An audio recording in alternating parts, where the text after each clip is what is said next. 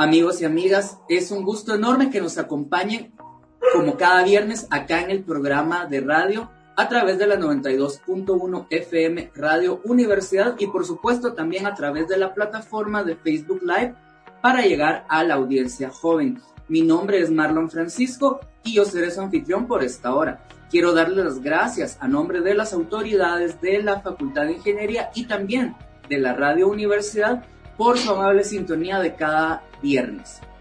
El día de hoy vamos a tocar un tema muy interesante que yo creo que también era un tema postergado acá en el programa porque hemos abordado en muchas ocasiones la literatura y por supuesto en sus distintas expresiones. Hemos tenido narradores, hemos tenido cuentacuentos, hemos tenido poetas, hemos tenido ensayistas, hemos tenido también dramaturgos, pero en esta ocasión vamos a hablar de un género que no habíamos tocado y que por supuesto que es muy importante porque da la pauta a la nueva novela guatemalteca que surgió en nuestro país a partir de la década de los 70. Estamos hablando por supuesto del género testimonio y pues la novela testimonial es lo que vamos a discutir y a conocer más a profundidad el día de hoy.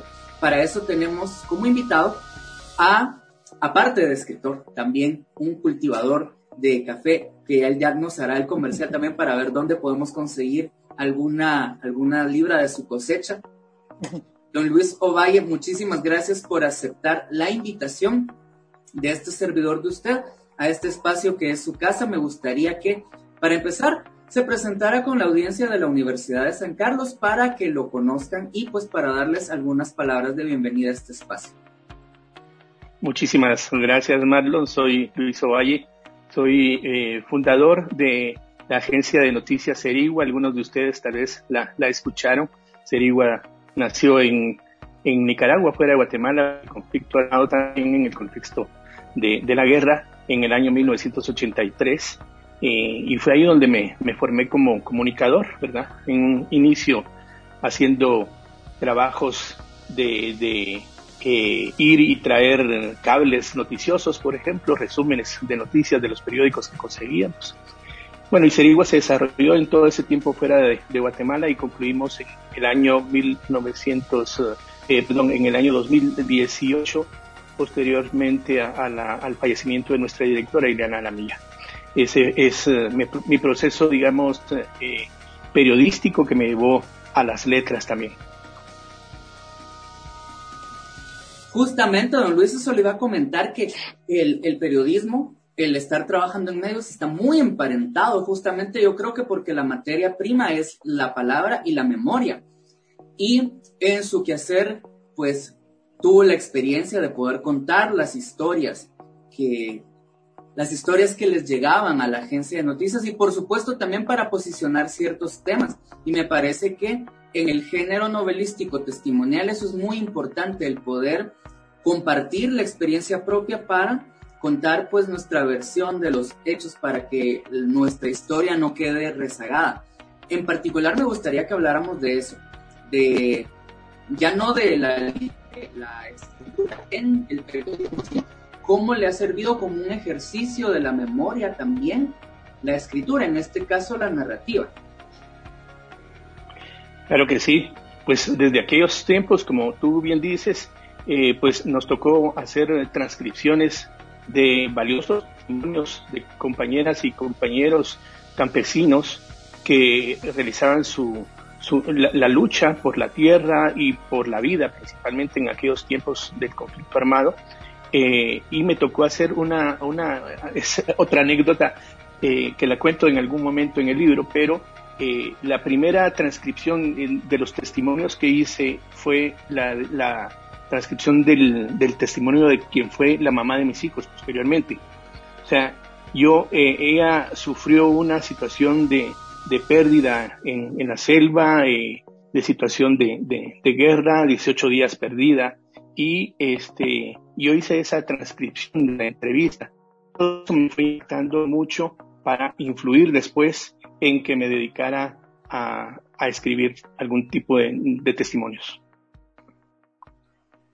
vamos a hablar un poquito acerca de cómo, o mejor dicho, cuál es la necesidad por la que surge una agencia como, como Serigua, un medio que pues busca precisamente comunicar aquello que en los medios tradicionales, en lo que le llamamos el mainstream, ¿verdad? En el statu quo, no se está contando, pero son situaciones que, que, están ocurriendo en nuestras comunidades, también, en el, también a nivel internacional, obviamente, pero que responden a una necesidad real, ya que los medios no están cubriendo. Muchas veces no estamos haciendo la tarea de vida. Entonces, pues, ¿cómo surge Serigua? Y también eh, pues su vocación por trabajar allí, cómo fue que se hubo este enlace tan maravilloso.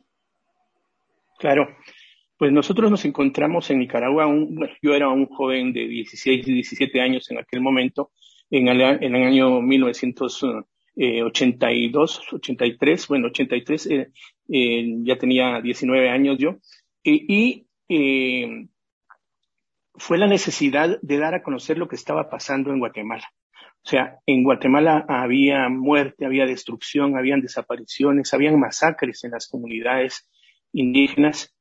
Y entonces nos juntamos un grupo de gente, principalmente eh, algunos eh, académicos ya eh, mayores que yo, que se dieron a la, a la tarea de conformar esta, esta agencia de noticias para dar a conocer lo que pasaba en el país, ¿verdad? Entonces, eh, surge, surge Serigua principalmente como una herramienta de denuncia en aquel momento de lo que estaba aconteciendo en, Guatemala y sirvió mucho. Eh, incluso hay una historia de una comunidad en San José Poaquil, por ahí en Chimaltenango, que eh, estaban eh, rodeadas, cercadas por, por, por el ejército, porque ellos se habían ido a la montaña creyendo que se iban a alzar en armas con la guerrilla y no habían tales armas para para luchar y este, el ejército los rodeó. Entonces se hizo la denuncia internacional a través de las, de las noticias del canal que teníamos nosotros como agencia de noticias y este, la comunidad internacional, que en ese tiempo también se conformó muy fuerte la solidaridad con Guatemala. Entonces hubo denuncia de los países amigos con, con Guatemala eh, y se detuvo al, esa masacre del ejército. Incluso eh, Ileana Lamía, nuestra directora, tenía eh, un eh, que guardaba porque se le mandaron de regalo con el nombre de Serigua tejido en agradecimiento a que se había evitado la muerte de, de estas personas. Ese fue, digamos, parte de, de, de, las razones del por qué de Serigua esa denuncia y, y surgió en, en Nicaragua precisamente por eso, porque como era un canal de salida de denuncia de lo que estaba pasando en Guatemala no podía surgir en otro lado eh, que no tuviera las condiciones de seguridad.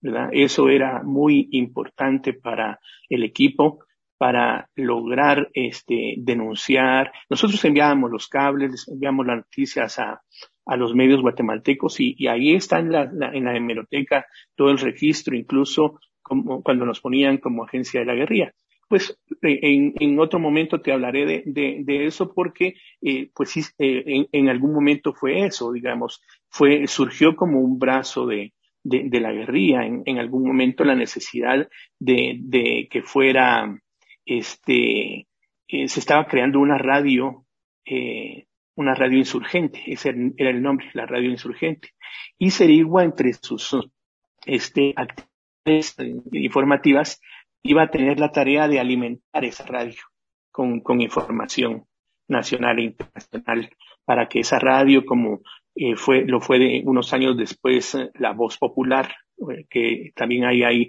archivos ya en, en las nubes y todo de, de Internet, de, de, las transmisiones de la voz popular, que fue la radio de URNG posteriormente, este, se, se alimentara radio pero no se pudo. Hubo, hubo fracasos en, en, los equipos, en la forma de, de, lograr los enlaces, en fin, no, no logró eh, surgir la radio insurgente y, y, la, la, dinámica comunicativa nos, nos fue envolviendo y, y, se fue conformando, se le fue dando esa fuerza a, a la necesidad de la denuncia y de dar a conocer lo que pasaba. Entonces nos conformamos en una agencia de noticias, pero una agencia de noticias de carácter alternativo. Eh, o sea, que diera a conocer lo que pasaba, no la visión oficial, la de los grandes medios corporativos, sino una visión diferente desde los pueblos. Me surge la duda eh, cómo era, hablando del contexto específicamente de finales de los 80, cómo era ejercer el periodismo comunitario, porque ahora obviamente tenemos otras alternativas, está, bueno, conocemos, ¿verdad?, esta prensa comunitaria y hay otras, también hay muchas radios a nivel local, pero estamos hablando que era un contexto totalmente diferente, finales de los 80, principios de los 90, aún no se habían firmado los acuerdos de paz acá en nuestro país. Sin embargo, la labor se tenía que llevar a cabo porque si no, todas estas, pues todas estos vejámenes contra la humanidad, contra los pueblos indígenas, no iban a quedar registrados y no se iban a denunciar nunca. Entonces, pues yo quisiera saber cómo poder, cómo se podía trabajar en ese momento, qué tan difícil fue, especialmente porque usted estaba muchísimo más joven y aparte había ciertamente un rechazo y también había bastantes tropiezos para que ustedes pudieran llevar a cabo esta tarea, ya que obviamente el que esto se divulgara en el extranjero tenía repercusiones para el régimen, ¿verdad? Entonces, ¿cómo era el ambiente de poder ser una agencia noticiosa en ese punto tan álgido de nuestra historia?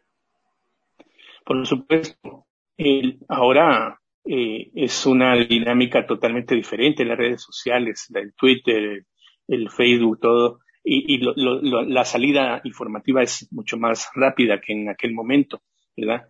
Eh, nosotros eh, teníamos grandes dificultades, teníamos, por ejemplo, para hacer los resúmenes noticiosos, teníamos todos los días que ir a traer los cables informativos a los medios nicaragüenses, que en aquel momento eran Barricada, el Nuevo, nuevo Diario, que estaban, eran los, los periódicos progresistas de, aquel momento, la Agencia Nueva Nicaragua, y nos proporcionaban la información, eh, por un lado, y por otro, muy temprano de la mañana nos íbamos al aeropuerto con algún amigo de, que trabajaba en el aeropuerto de Nicaragua y nos sacaba los periódicos del día de Guatemala eran los periódicos que, que, repartían en los aviones que venían de Guatemala, entonces teníamos de diario los, los, los uh, al menos tres periódicos uh, de Guatemala al día y, ya con eso nos regresábamos, que eran varias horas de camino, digamos, para llegar al aeropuerto.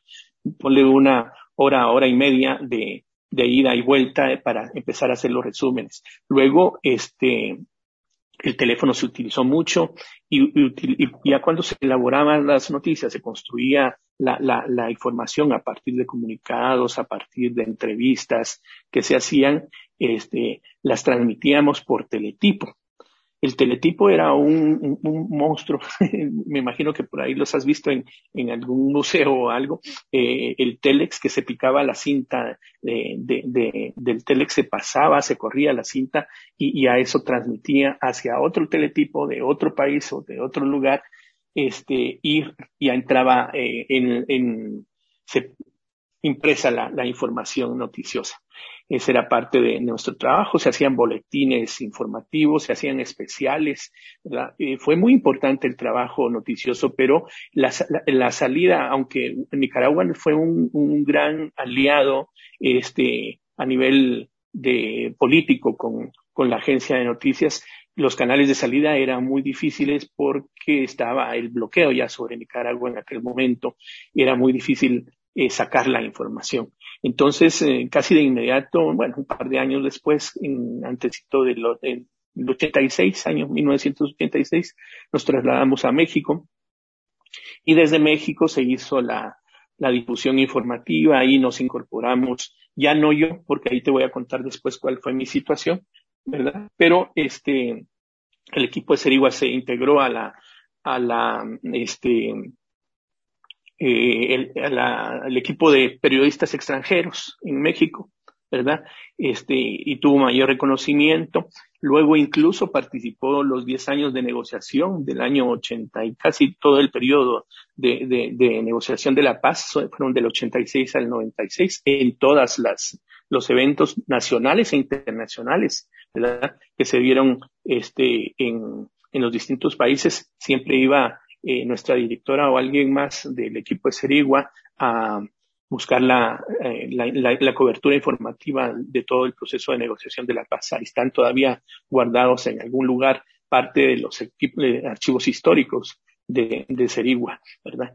Entonces, ese, ese fue, digamos, la, la, era muy difícil, era trabajo de, pie, de, de, picar piedra, ¿verdad? De hacer las cosas casi a mano. Nosotros, este, mandábamos eh, los cables a, hacia Guatemala y habían compañeros aquí en Guatemala que recibían los cables y los iban a dejar casi en mano, en algunas ocasiones por seguridad los metían bajo bajo las puertas de los periódicos o de las agencias noticiosas para que tuvieran la información temprano sin que se dieran cuenta quién se los había llevado por cuestiones de seguridad física, la seguridad personal del equipo.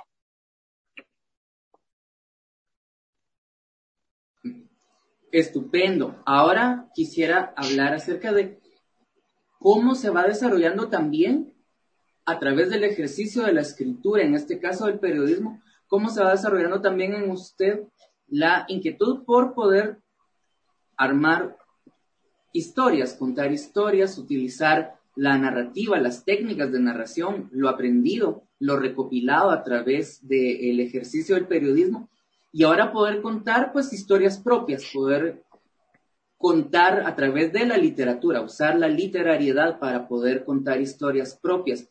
¿Qué fue lo primero que le gustó? ¿La, narrativa, la poesía o definitivamente lo primero que, que, necesitaba era comunicar todas estas historias? Sí, era un, joven con, con, muchas emociones, con muchas necesidades de, de sacar, de, de, dar a conocer lo que, lo que vivía, la, la experiencia que tuvo, pero lo que me, más me llamó la atención en algún momento fue la lectura, la lectura y, desde muy pequeño. O sea, yo empecé a, leer mucho, casi desde los 12 años, y mi papá guardaba una colección de Julio Verne y, me la leí completa y me encerraba, me metía eh, en un cuartito de closet, encendía la luz y ahí me pasaba horas le, leyendo eh, los libros de, de la literatura nacional también, ¿verdad? Que también me, leí mucha información de, de José Mía, de muchos, muchas novelas de, de, autores nacionales también. Entonces, y posteriormente, eh, eh, al salir del país, pues ya otro tipo de literatura. Pero antes, eh, lo que me empezó a llamar la atención, eh, me gustaba la música y nunca pude tocar guitarra porque soy zurdo y tenía como que eh, colocaba al, re al, revés la, guitarra y me, se me dificultaba, no, no pude. Me gustaba la pintura y, tuve eh, mis, mis tanes eh, de, dibujar y de, de, hacer cosas, pero tampoco avancé, no había, yo, yo quería como una escuela de, de, de aprender eh, a, a, pintar y no pude. Sabía que en, en el Cerrito del Carmen, por ejemplo, había algunos pintores, pero no era como ahora que los, que los señores incluso dan clases ahora a, los jóvenes y a los niños que se acercan ahí. En aquel momento era, era como más cerrado y había alguna casa este, eh, donde enseñaban eh, pintura, pero no lo logré desarrollar. Eh, ya empezando los, los básicos, que fue una época muy difícil para mí también, el año después del terremoto, el 76, luego el, el, el en 77 empecé los básicos, eh, me empezó a, gustar la poesía y quizá ya la, la, situación de, de, que me empezaron a gustar las chicas y todo eso, entonces empecé a, querer escribir poemas. A mí me gustó mucho la eh, querer escribir poesía. Eh, incluso eso lo llevé mucho tiempo después ya fuera del país, cuando salí de, Guatemala en el año 80 y, 81, 82, 83, empecé a escribir más poesía, guardaba algún eh, compañero por ahí guardó algún legajo de, de, de, de, hojas que tenía yo de, con, poesía, pero nunca lo logré plasmar.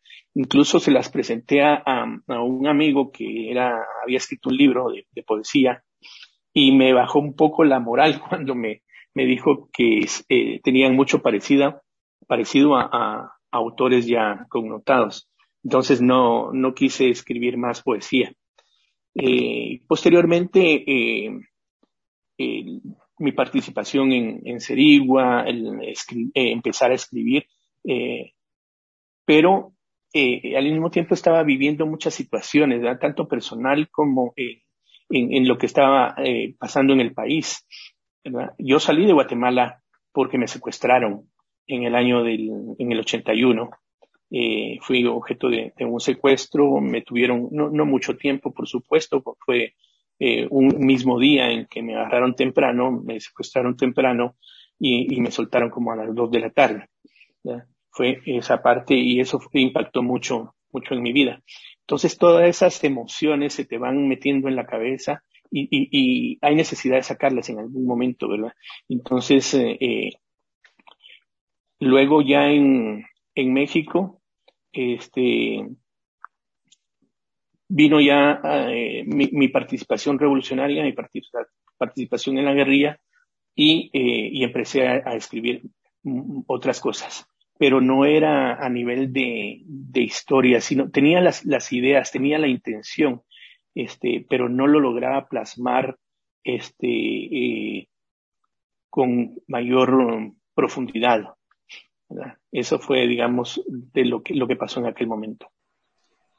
De los autores nacionales que leyó en esa primera etapa, como niño y como adolescente, ¿cuáles? Obviamente, me imagino que tanto los consagrados del canon como alguna otra lectura que, que su papá le facilitó para poder como siempre piensa uno, entre más leen los niños, pues más se van a interesar por, por otras temáticas y se va a expandir su forma de ver el mundo.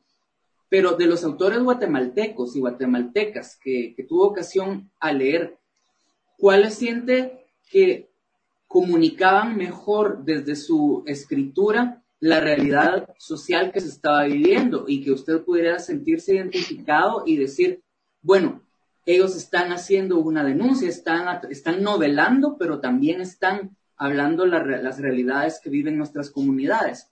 ¿Alguna lectura le llamó la atención en ese sentido? Principalmente Pepe Mía. Pepe Mía con, con la historia de un Pepe, por ejemplo, fue de las que más me, me impactó, ¿verdad? El, la, la visión del héroe, eh, de, de, de, de la, la, del el, personaje eh, ya muy relacionado con, y, con situaciones ahí de tipo social de, de, la, de la colonia, ¿no? Eso fue de, las cosas que, que me llamó mucho la, la atención en, en, aquel momento, ¿verdad? Este, eh, otros um, autores como es, se me van los nombres, pero, perdón, pero por el, el, la mansión del pájaro serpiente, este, eh, toda, toda el, ese autor del, de, de, de, todo lo del Petén, por ejemplo, ¿verdad? Es el Virgilio Rodríguez Macal. Virgilio, Virgilio Rodríguez Macal fue muy importante para mí por los detalles. Este, el, el andasolo me, me impactó mucho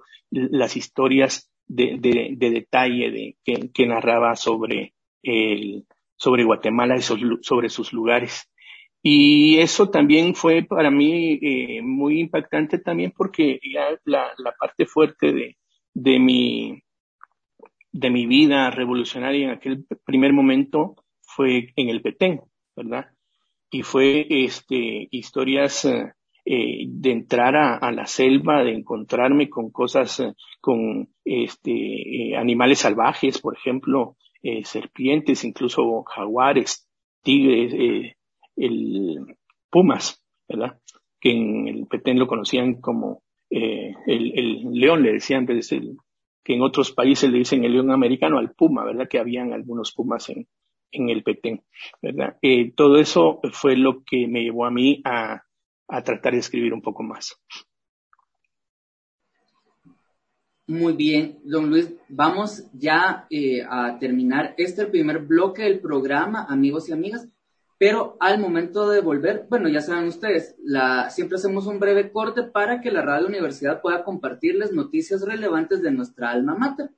Pero al regreso vamos a continuar hablando en específico ya de la obra literaria que don Luis ha hecho y pues ahí sí vamos a hablar largo y tendido acerca de estas historias, cómo surge la necesidad de narrarlas, cómo surge la necesidad de dejarlas plasmadas en un libro y por qué el género testimonio se ha vuelto tan importante justamente para el rescate de la memoria y para continuar denunciando las cosas que pasaron acá en nuestro país, que la distancia temporal no nos haga pensar que ya no son relevantes, al contrario, los pueblos que ignoran su historia tienden a repetirla y por eso es muy importante el rescate de la memoria histórica. Pero eso va a ser lo del corte, amigos. Vamos a hacer una pequeña pausa. Soy su anfitrión y amigo Marlon Francisco. Volvemos en un momento. Sí. Gracias por continuar en sintonía del programa, amigos y amigas. Continuamos acá con don Luis Ovalle hablando acerca de la literatura testimonial y en particular la obra que él ha creado. Como ya oyeron ustedes, aparte de su trayectoria periodística, pues él también tuvo acercamiento con las historias que él nos va a contar, tuvo la experiencia de poder servir para compartir el testimonio de otras, personas, tomó testimonios y pues en la agencia noticiosa también tuvo una labor destacada en ese sentido para poder continuar posicionando el tema y denunciando lo que ocurría en nuestro país, incluso desde fuera, ya que, como bien comentaba él, no estuvieron todo el tiempo acá en Guatemala, primero estuvieron en Nicaragua y debido a la situación tuvieron que trasladarse hacia México. Posteriormente, entonces, surgen las historias que están recopiladas en este libro. El libro es de la autoría de, de nuestro invitado de hoy, Luis Ovalle Villatoro, y el libro se titula Historias y anécdotas guerrilleras. Cuéntenos entonces, don Luis, ¿qué, qué temporalidad abarcan estas historias, dónde se desarrollaron y, por supuesto, las anécdotas de lo vivido y ahora plasmado a través de la literatura. Claro, Marlo. Pues bien, eh, la temporalidad es más o menos del año eh, bueno, es de, algunos años, casi de, de, mi niñez, que aborda un poco, eh, pero principalmente del año 76 más o menos para, para adelante. Brevemente, o sea, lo fuerte del libro viene ya siendo del año 80, de mi salida, a partir del, del secuestro que tuve, y concluye en el año eh, de la firma de la paz, más o menos. Incluso hay alguna historia posterior a la firma de la paz eh, plasmada en, en, el libro. Ese, es el, el, el periodo en, en que está eh, la, la, obra. Y bueno, eh, son, son historias eh, contadas. Eh, tratamos de hacerlo de forma cronológica, ¿verdad? O sea, tratar de, como te decía, hay algo, algunos relatos uh, del pasado, incluso algunos relatos tal vez que, que no viví yo personalmente o que me contaron de aquel momento previo en que estaba eh, iniciándose la lucha armada en Guatemala eh, de los años 60. Eh, incluso posteriormente eh, una tía mía fue colaboradora del, de las FARC, de las primeras FARC que surgieron en el año 1962, 63, ¿verdad? y y nosotros nos vimos involucrados como niños eh, con, con, la tía y con la gente que llegaba a la casa de la tía, que eran eh, los, los comandantes guerrilleros de aquel momento. ¿verdad? Eh, eso quedó muy grabado en mí porque yo miraba a hombres muy altos, pero yo era un niño, entonces eso, y que eran la, la, gente de, del movimiento revolucionario. posteriormente viene el, el, el secuestro, ¿verdad? Y habla de, de la situación del secuestro, cómo se dio, los detalles de, de, de ese momento que son muy parecidos y algún de los, de los radioescuchas ahora este, se dieron cuenta del, de los testimonios estos que se contaron en, el, en la audiencia del caso del diario militar, hay muchos detalles muy parecidos a lo que yo sufrí en aquel momento, ¿verdad? Que eh, la captura de, la persona, la, forma en que lo hacen, la forma en que lo, lo, lo eh, ¿cómo te digo? Lo, la, amarran, por ejemplo, a uno, en fin, detalles de cómo será la, la situación en particular eh, que están narrados ahí. Y, y, eso me llevó, me provocó mucho miedo y la necesidad de salir del país. Yo no, ya no quería estar en, Guatemala. Pero sin embargo, llego a, a, Costa Rica en un primer momento y eh, una prima mía pues ya estaba involucrada con un movimiento revolucionario y eso me llevó a participar un poco con, con de, más, más de lleno en el, en el movimiento, ¿verdad? Este, Y de ahí viene la, la, salida en el año ya, en el año 86, la, la entrada a la guerrilla, este, conocer a, personas, eh, darme cuenta de vivir con, con, con eh, hombres y mujeres que posteriormente mueren y que se te van convirtiendo en como, como hermanos, en aquel momento se convierten en parte de, de, la familia con la que uno participa, con la que está, este, y, y, y mueren en algún combate por alguna este, eh, eh, buscando sus anhelos también, ¿no? Pero era, era una forma de, de construir un, un, país diferente a través de la lucha armada, era la, la, forma en que se logró en aquel momento, o se creía en aquel momento que se podía construir un mejor país eh, para Guatemala, una mejor nación.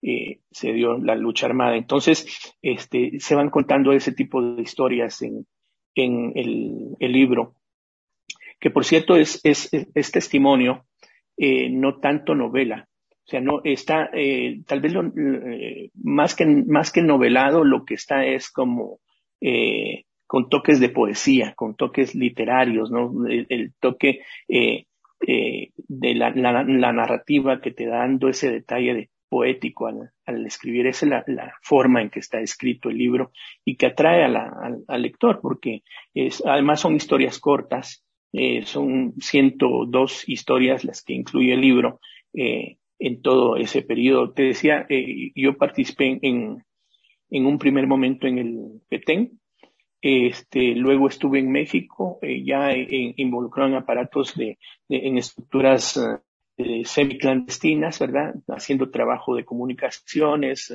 de transmisiones de radio rastreo, le decíamos nosotros, a la eh, obtención de la información del ejército. Por ejemplo, nosotros teníamos equipos para eh, recuperar información de la o escuchar la información que estaba dando el ejército y eso eh, se traslada o se, o se, pone también, se cuenta de alguna manera en, el libro de la situación que se dio. Era, era parte de, la lucha de cómo se hacía la guerra en aquel momento, eh, las herramientas que se tenían, cómo la tecnología también fue desarrollándose y, se, y nos fue dando herramientas para este, hacer la guerra desde ese tipo de, de ámbitos, ¿no? Digitales incluso, ¿verdad? Que se empezaron a dar. Entonces, em, eh, luego en México, pues, eh, nacieron mis, mis dos hijos y eh, fue hasta el año 1900, 1993 que voy para, me envían para el Frente Sur. está en, en el área de Santa Rosa, Jutiapa, eh, eh, estaba el, el, hacia Escuintla un poco, el, el frente sur de, de, las FARC, de las FARC, yo estuve involucrado con las Fuerzas Armadas Rebeldes, entonces eh, ahí estaba el frente eh, Capitán Santos Salazar, era el nombre del frente, fue en tiempo que más eh, duré eh, dentro del de, de, un frente guerrillero. O sea, mi trabajo no era siempre estar en el Petén, estuve seis meses, salí en el año eh, 87, ya luego ingresé al Petén por temporadas. Este, luego, eh, en, el, en el Frente Sur estuve ya del año 93 hasta casi el, al 96 con la firma de la paz, ¿verdad? Entonces ahí se fueron dando muchas situaciones de vida, este, y de anécdotas que eh, las fui guardando no en escrito, no se podía guardar cosas escritas por seguridad, ¿verdad? Sino ha sido pura, pura memoria, puro, pura recuperación de, de memoria y además eh, de reencontrarnos con parte de, de, las compañeras y compañeros que participaron con nosotros en aquel momento, este, e intercambiar este, recuerdos, esos recuerdos son muy valiosos también para reconstruir lo que pasó. Yo empecé a escribir con más eh, fuerza el, el, las primeras historias estas en el año eh, eh, 2011. En el 2011 empecé a, hacer, incluso creé un blog en internet donde se llama Camino Blanco, todavía aparece, todavía existe el, el blog ahí, eh, están las historias que se fueron contando poco a poco, eh, las historias, y, eh, pero mi primera intención fue narrar mi propio testimonio, lo que yo viví. O sea, no contar nada más, sino que lo que yo había vivido. Eh, luego un amigo o un compañero revolucionario también me dijo, mira, eh, tu estilo le gusta a la gente, busquemos la manera de que eh, de contar otras historias. Yo no, no quería, pero este puede ser un cronista, me dijo, convertirte en, un cronista de, lo que otros compañeros y compañeras vivieron y que no pueden contar de la misma manera. Y entonces lo, no, nos dimos a la tarea de recuperar esas historias también eh, de combates fuertes, de hechos significativos dentro de, del movimiento revolucionario, principalmente de las FARC, te decía, que fue donde yo estuve participando en todo este eh, tiempo. Y entonces fueron surgiendo más historias, luego ya las fuimos colocando en, en, no solo en el blog, sino en el Facebook. Y lo bonito de todo esto ya fue al final del año de la pandemia más fuerte, digamos, o cuando surge la pandemia, que eh, en, en, en, encierro con toque de queda, eh, se comunicó conmigo una amiga de, de Estados Unidos y que me, me, bueno, yo ni la conocía, pero ella ya había, ya conocía, conoció a Serigua eh, años antes y, y había tenido alguna participación de solidaridad con Guatemala en Estados Unidos. Entonces me dijo, mira, eh, tus historias son muy bonitas y ¿por qué no, te, no has escrito un libro? Pues no hay, no hay plata para, para, para, para el libro, no hay, este, las condiciones no están dadas en este momento, es muy caro, en fin, este, las dificultades que se tienen para plasmar eh, estas historias en, en, algún libro, ¿no? Entonces, este, ella me ofreció el apoyo y logramos eh, hacer la impresión eh, ya a finales del año pasado. Estupendo. Eh, al final, yo sé que no habíamos pactado esto, pero al final del programa me gustaría que nos compartiera a, la audiencia y a mí una de las historias que, sea breve y que usted guste contarnos.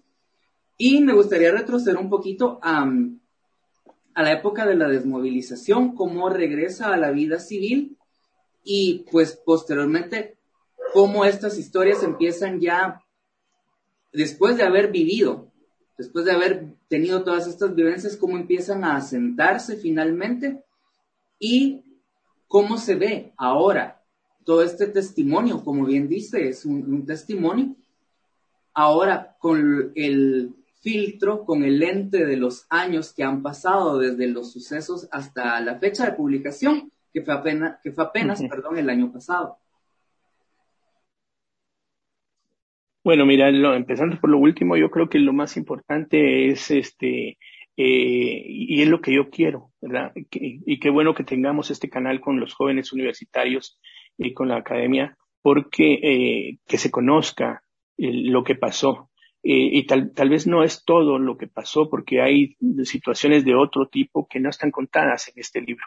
Pero habrá quien, yo lo, lo dije durante la presentación que hicimos en noviembre, que, que, no me di yo a esa tarea porque no era lo que yo quería, es eh, contar historias eh, negativas que, se dieron también, porque eh, era mucho más importante para mí enaltecer la calidad humana de hombres y mujeres jóvenes en aquel momento que se entregaron en cuerpo y alma para construir un mejor país, los, que los motivó a hacerlo, qué, este, qué deseos tenían, qué sueños eh, tenían sobre eh, Guatemala y sobre su familia, sobre sus hijos, ¿verdad? En aquel momento.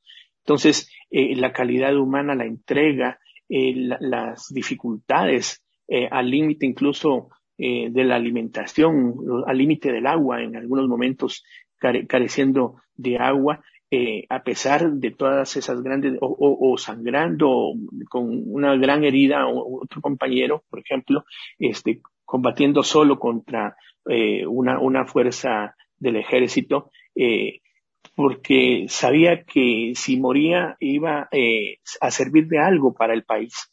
Retrospectivamente, pues ahora lo veo, lo veo diferente incluso, ¿verdad? Yo sé que fue un gran sacrificio, que fue una gran pérdida de vidas, no, humana de, gente muy valiosa, pero este, y si lo vemos fríamente desde ahora, desde afuera, se, puede ver este, eh, de esa forma. Sin embargo, en ese contexto en el que estábamos viviendo, era una necesidad.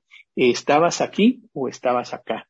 Y si no este, te, involucrabas en un lado, eh, era, era muy difícil estar en el, en, el medio de, de, la, de la situación, incluso ser indiferente a lo que estaba pasando en el país.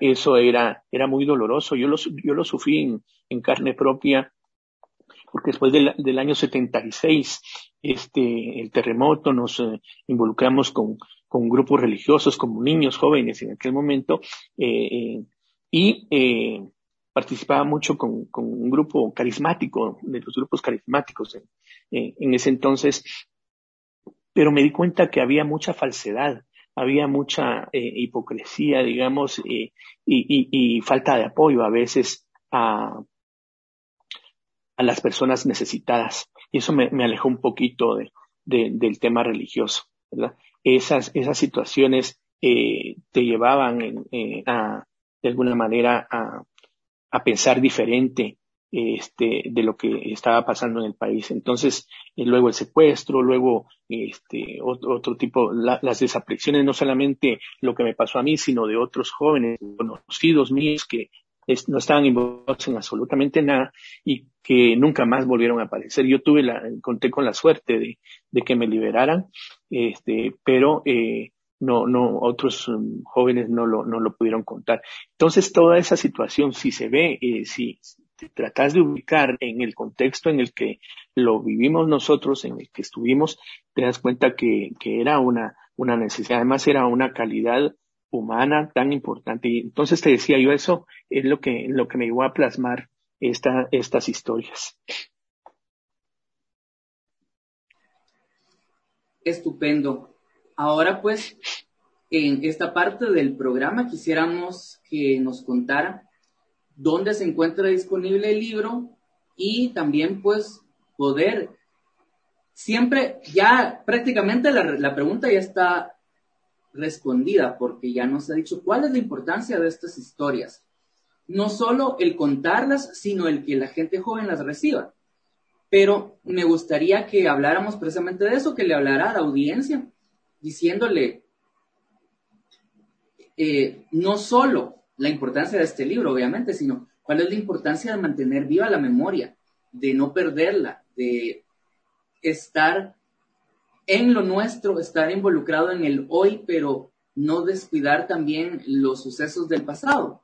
Entonces, pues quisiera que nos contara, uno, dónde está disponible el libro para poder comprarlo y también que nos dijera si hay alguna red social donde poder ahondar en el tema con usted y posteriormente, pues eso, que, le dijera a, nuestra audiencia la importancia de mantener vigente la memoria, no como para mantener ideas abiertas, sino para entender y poder sanar precisamente. Por supuesto, mira, bueno, primero el, el donde encontrar el libro está en, el más popular es Casa del Libro, en la quinta calle, quinta avenida de la zona 1, ahí con, con Cristóbal Pacheco, él, él lo, lo distribuye está a, 100 quetzales el, el libro. Eh, tratamos de que sea estándar el precio, está en el Fondo de Cultura Económica, en la 11 calle también, al mismo precio. En Sofos también lo pueden encontrar en las tiendas de Sofos en, de, la capital. Eh, no sé, creo que está, hay alguna tienda todavía ya en, en Antigua Guatemala. Se puede encontrar también. Y este, yo creo que ellos lo tienen como a 115 quetzales, ¿verdad? No estoy seguro.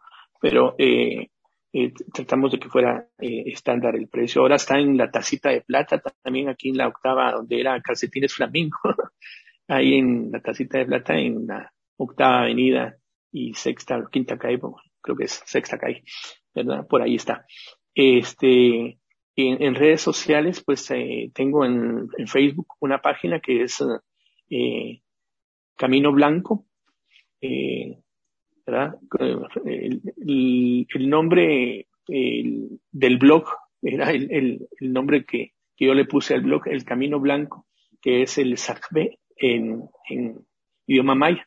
Ese nombre me impactó mucho desde, desde los años, eh, que sería 86, 87, 80, sí, por el 86 fue, cuando leí un libro allá en México sobre, sobre idiomas mm, y, y algún tipo de, de terminología maya y me gustó mucho el, eh, mucho el significado del sacbe, ¿verdad? Entonces, sacbe, que significa camino blanco, camino hecho a mano en, idioma maya. Ese es el nombre del blog y, y, ese es el con el que lo puede encontrar en, en, Facebook. Historias y anécdotas guerrilleras, ¿verdad? Eh, pues yo te tengo también dos ejemplares aquí para, para eh, eh, que puedas mm, compartirlos con, con, el público, ¿verdad? No sé cómo lo, eh, aquí te los tengo listos para que Muchísimas gracias. puedas con, ajá, compartir con, con la audiencia, con los radioescuchas, este, para que, pues, como te decía, a mí lo, lo más importante para mí es que llegue la historia a los jóvenes, que esta historia no se vuelva a repetir, que a pesar de la calidad, y esa calidad humana la tienen los jóvenes ahora yo sé, hay, hay e, esa, esa, esa fuerza de la juventud por construir un mejor país, por dejar los egoísmos, por, por trabajar en colectividad. Yo sé que, que, que la tienen. Yo siempre le, le apuesto a la juventud ahora y siempre yo, la fuerza de la juventud para construir una mejor nación. Por supuesto que tenemos que conocer la historia, lo que pasó en Guatemala, este, quiénes fueron eh, la gente que más eh, incurrió en, violencia y por qué, quiénes fueron los que cayeron, los jóvenes, la academia, la, universidad perdió grandes este, pensadores que pudieron haber hecho mucho más por, por Guatemala y no lo, pudieron lograr. En cuenta está mi hermano César Augusto Ovalle Viatoro que aparece en el diario militar. Eh, yo estuve, por eso te contaba ahora hace un momento de, del, de lo del diario porque estuve muy pendiente de la audiencia también. Este, mi hermano aparece en la ficha número 7 del diario y, fue una de las, de las cosas que más me impactó. Él desapareció en, lo secuestraron eh, en el año 83, en septiembre del 83, y según la ficha del diario militar en enero del, el 4 de enero de 1984, eh, se fue con Pancho. O sea, es el, el resultado, la conclusión que ponen ahí en la ficha. ¿verdad? Todo eso me impactó mucho. Ya estaba yo fuera de Guatemala cuando pasó lo de mi hermano. Yo sabía que él ya se había involucrado en, el movimiento revolucionario y también estaba estudiando Derecho en la Universidad de San Carlos, y, eh, pero al mismo tiempo participaba en, en, en, la Organización del Pueblo en Armas, ¿verdad? Eh, y eran los riesgos que se corrían aquí en la ciudad, eh, enfrentarse a, tratar de, de, de, hacer una, eh, construir un país a través de las armas, pues esas son las consecuencias también. Ahora, ahí, yo escucho ahora jóvenes y, a personas que dicen, no, que por qué dejaron las armas o, o tomemos las armas. Y, me da risa muchas veces porque eh, eh, es, es, es, muy doloroso. No, no me gustaría que, que se volvieran a, aquel momento y ahora mis, mis, mis hijos, eh, mi familia, eh, viviendo una situación de esas, a pesar de, de, porque no son, ya no están dadas las, las condiciones que se dieron en aquel momento, ¿verdad? Para, para una situación así. Entonces, ese es el llamado, ese, digamos, es, es el mensaje para, para la juventud. No sé si quieres que te lea una de las historias para que. Sí, por favor, me encantaría escucharla. Claro.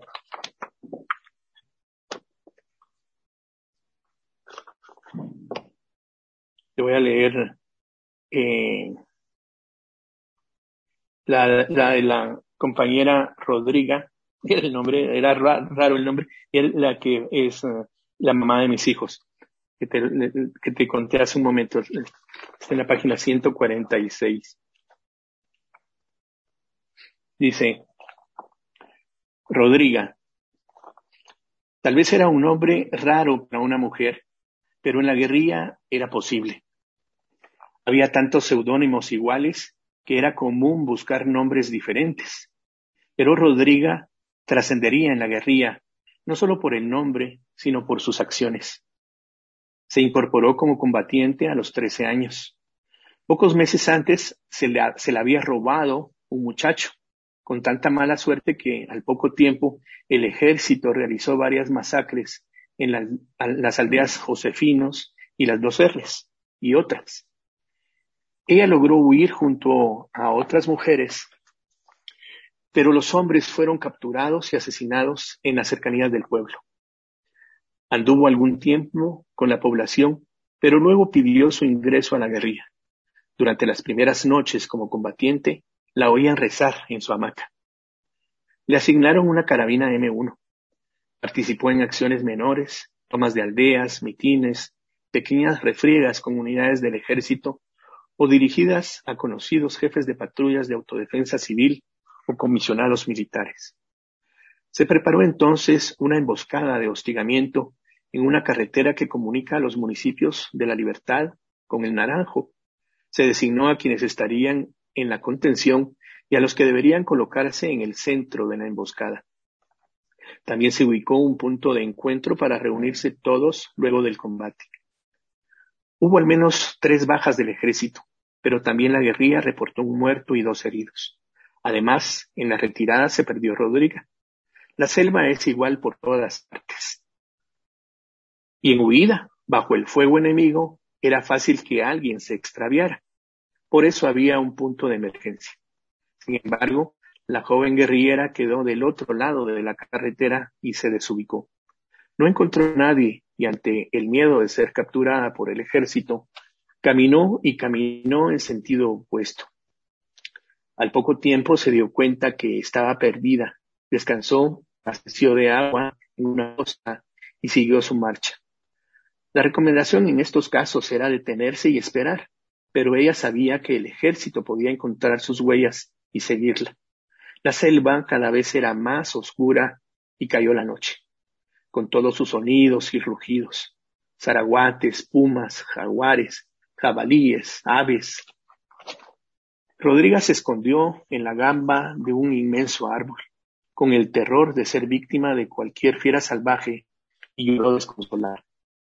Hubo un momento en que colocó la vieja M1 bajo su quijada y pensó en dispararse, pero era más grande el amor a la vida. La primera noche casi no durmió. Continuó caminando al día siguiente. Pasó por un viejo huatal y encontró varias mazorcas de maíz. Algunas, alguna tranquilidad le sobrevino. Al menos tenía comida. Eran seis mazorcas y no, cuánto, y, no sabía cuánto tiempo más estaría extraviada, por lo que se propuso comer tres ringleritas, líneas de maíz, por tiempo de comida. Las noches siguientes durmió un, un poco más. El terror a ser devorada se mantenía, pero el cansancio y el hambre la hacían desfallecer. Una mañana escuchó el lejano de un vehículo. Entonces supo que estaba cerca de una carretera. Caminó en esa dirección y efectivamente era una vía principal de unos 20 metros de ancho. Vio que venía un camión civil y no pensó más en lo que haría. Era eso o nada. Se puso de pie en medio de la carretera. Con una mano detenía su arma y con la otra hacía el alto al camión. El piloto y su ayudante detuvieron la marcha. Rodríguez empezó a dar voces de mando a una tropa inexistente, de manera que los hombres se dieran cuenta que no estaba sola. Patrulla 1, tome posiciones. Patrulla 2, manténgase en alerta.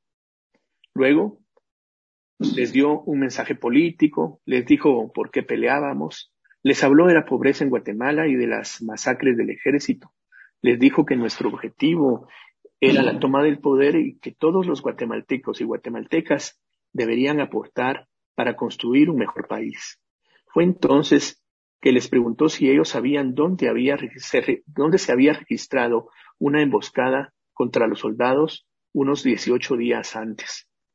Los camioneros le dijeron que era ahí, en esa carretera, unos 500 metros atrás. Le contaron que el ejército había tenido bajas.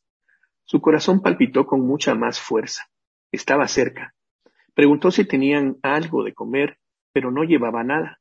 No llevaban nada. Los despidió y les advirtió que no fueran a informar al ejército porque ellos correrían peligro, pues sabían que usaban seguido esa, esa ruta. Caminó hacia el lugar de la emboscada y efectivamente era ahí. Su carretera y se dirigió hacia el punto de encuentro donde los compañeros habían dejado en un pedazo de madera un mensaje que decía, te esperamos en el venceremos. El venceremos era el nombre de un campamento. Sus ojos nuevamente se llenaron de lágrimas, pero esta vez de felicidad.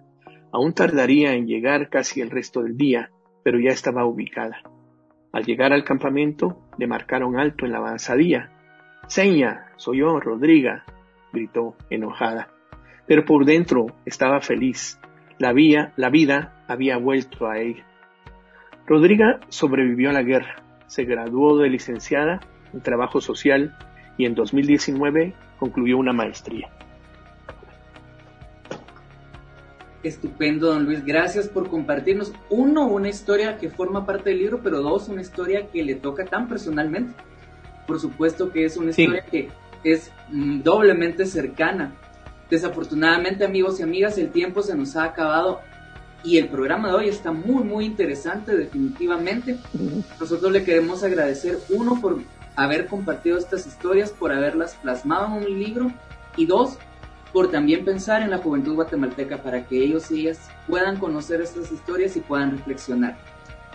Y a nombre del programa y a título personal también le agradezco este obsequio que nos ha hecho y prometemos que vamos a hacérselo llegar a los jóvenes que nos sintonizan para que ellos también puedan conocer estas historias y anécdotas guerrilleras.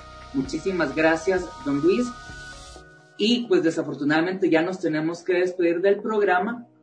Amigos y amigas, ya saben ustedes que la próxima semana volvemos acá en el programa con un tema relevante del arte y la cultura. Les deseamos un estupendo fin de semana, pero no quiero yo cerrar el programa, sino pedirle a don Luis que por favor se despida de la juventud que nos está sintonizando. Pues muchas gracias eh, por, por, el tiempo también, eh, Marlo.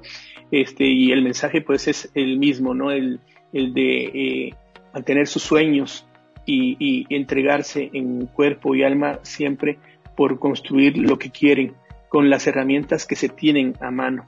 Ahora es muy difícil en estos tiempos en el país, pero todavía hay una esperanza, esperanza y la lucha por la democracia, la construcción de una mejor democracia para Guatemala la debemos dar siempre a través de la lucha política. Muchas gracias, Marco.